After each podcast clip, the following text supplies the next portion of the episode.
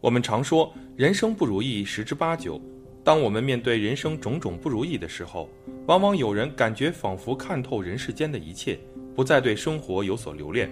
正所谓看破红尘，尤其是一些女性，动不动就扬言要出家当尼姑。尼姑一词在中国其实也是不伦不类、不合佛制的。所谓尼姑，是指佛家的出家女众。在印度，这个“尼”字本身就是代表女性，有尊贵的意思，也不是佛家出家女众专用的字。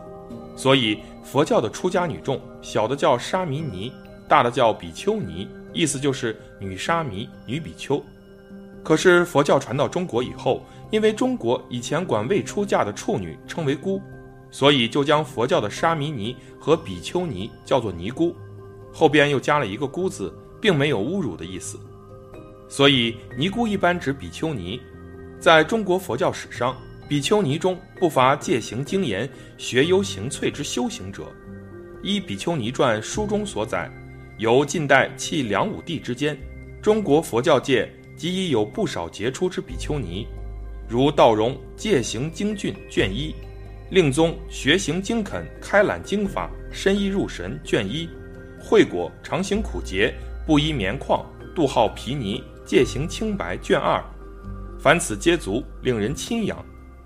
尼姑和和尚一样，都是出家人，他们常年生活在寺庙中，也就是所谓的尼姑庵。他们每日诵经念佛，与世隔绝，生活十分清淡。然而，不知出于何故，明代是古代对出家人最不友善的一个朝代，没有之一。在明代，朝廷制定了很多针对出家人的法律，如洪武六年，明太祖朱元璋下令，不管是寺庙还是尼姑庵，只能在朝廷安排的那些地方建造，不能私自在其他地方建造寺院或者尼姑庵。如果违反了这条规矩，不管男女都要杖责一百下，然后强迫还俗。和尚发配到边疆，尼姑则到官府中当奴婢。除此之外，朱元璋还下令，女子不到四十岁不能出家。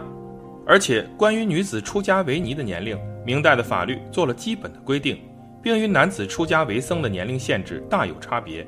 洪武六年，明太祖朱元璋下令，民家女子年未及四十者。不许为尼姑女冠。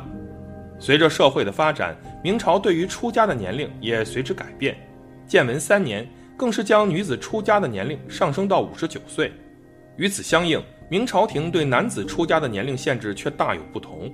如洪武二十二年，明太祖朱元璋下令，明年二十以上者不许为僧。换言之，男子出家必须是在二十岁以下，这是要求幼年或少年方可出家为僧。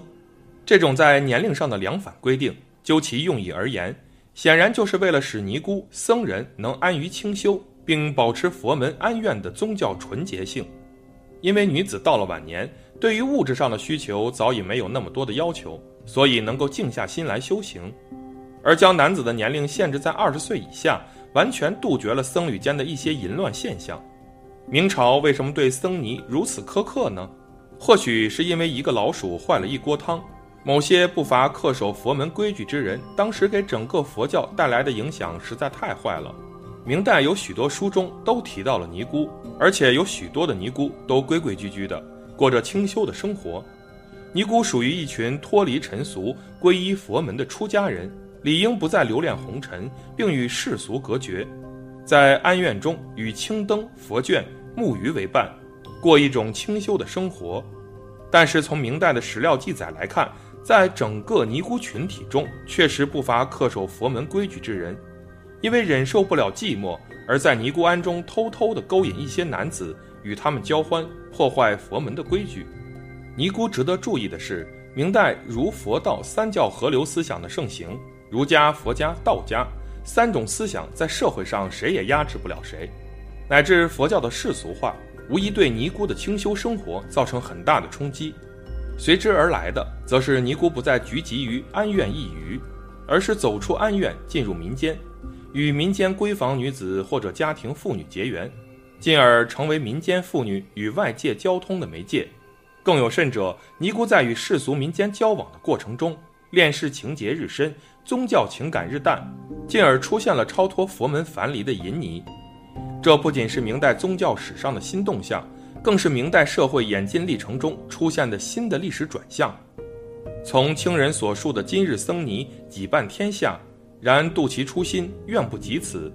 其高者或于福慧之说，下者为饥寒交迫，不得已而出此；或幼小无知，父母强而使之，及其中道而悔，无可知何者多矣。”来看，大多数尼姑出家的原因是父母强而使之，并非出自本意。显然，他们缺乏虔诚的宗教情感。不过，这项诏令在正统朝后便鲜有僧人遵守，官府也逐渐放松了对佛寺的管控。在明英宗继位之后，对于出家的限制渐渐地消失了，法律也成为了一种摆设。很多女子私底下剃光头发来到寺庙中，这些女子一般都是因为家庭原因，她们在家中的地位十分的低下，于是只能出家寻求一条生路。但是这些女子并没有真正的脱离世俗。每当一些重大节日的时候，许多百姓都会来到寺庙中祈福，有些尼姑便暗地里勾引一些男子，留他们在寺庙中过夜，一直到第二天才让他们离去。所以，当时的尼姑虽然人数众多，但是真正皈依佛门的女子已经不多了。在宋代以后的封建王朝中，守节是一个女人必须要遵守的女德。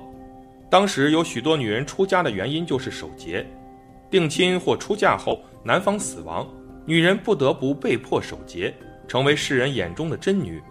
尽管这种荒诞的行为能够为女人博得一时的美名，但这种美名是没有任何实际意义的。时间一长，真女未免会觉得寡居的日子难度。大家都知道，在古代，如果一个妇女的丈夫死了，那么她就必须要守住自己的贞洁。如果她再改嫁，周围人看你的眼光也会完全不同。许多寡妇为了保住自己的贞洁，无奈之下只能出家。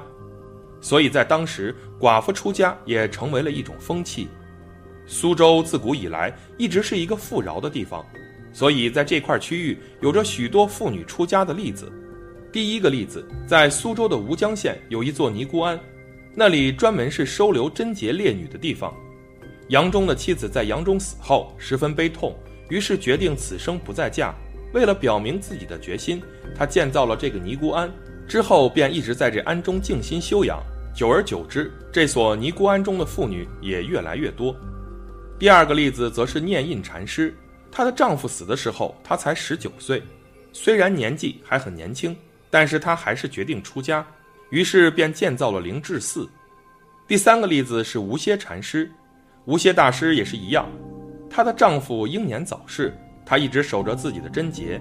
在明朝灭亡之后，她也决定出家，于是便在华山建立了圣莲庵。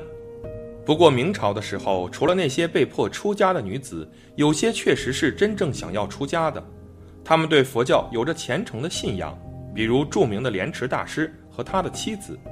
在莲池大师的儿子死后，莲池大师万念俱灰。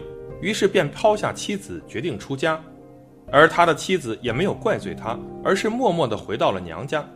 时间一长，他的娘家人决定再为他找一位丈夫，但是他却没有同意，而是毅然地跟随着莲池大师也出家了。夫妻二人拜了同一个师傅，一起修行佛法。明朝的时候，之所以对于尼姑有着很严格的律令，还有一个最主要的原因，是因为有许多的寺庙。都是为那些贵族中的女子准备的。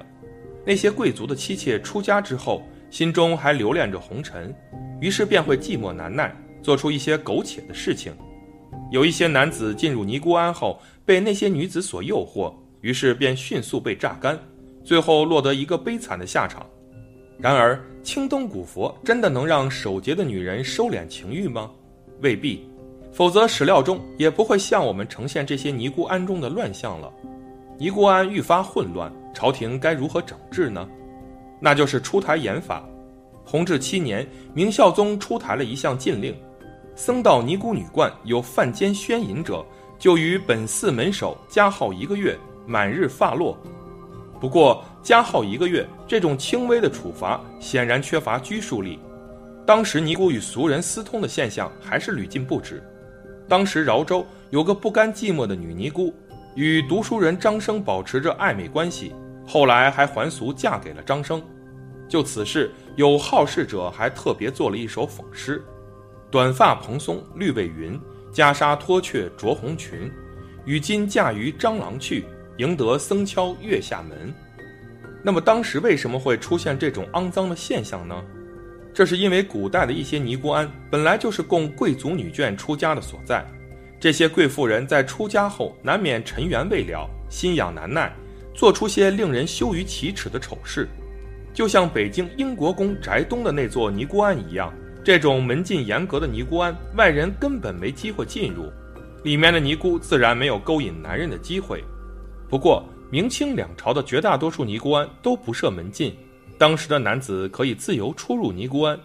显然，缺乏门禁的尼姑庵为尼姑勾引外人创造了机会。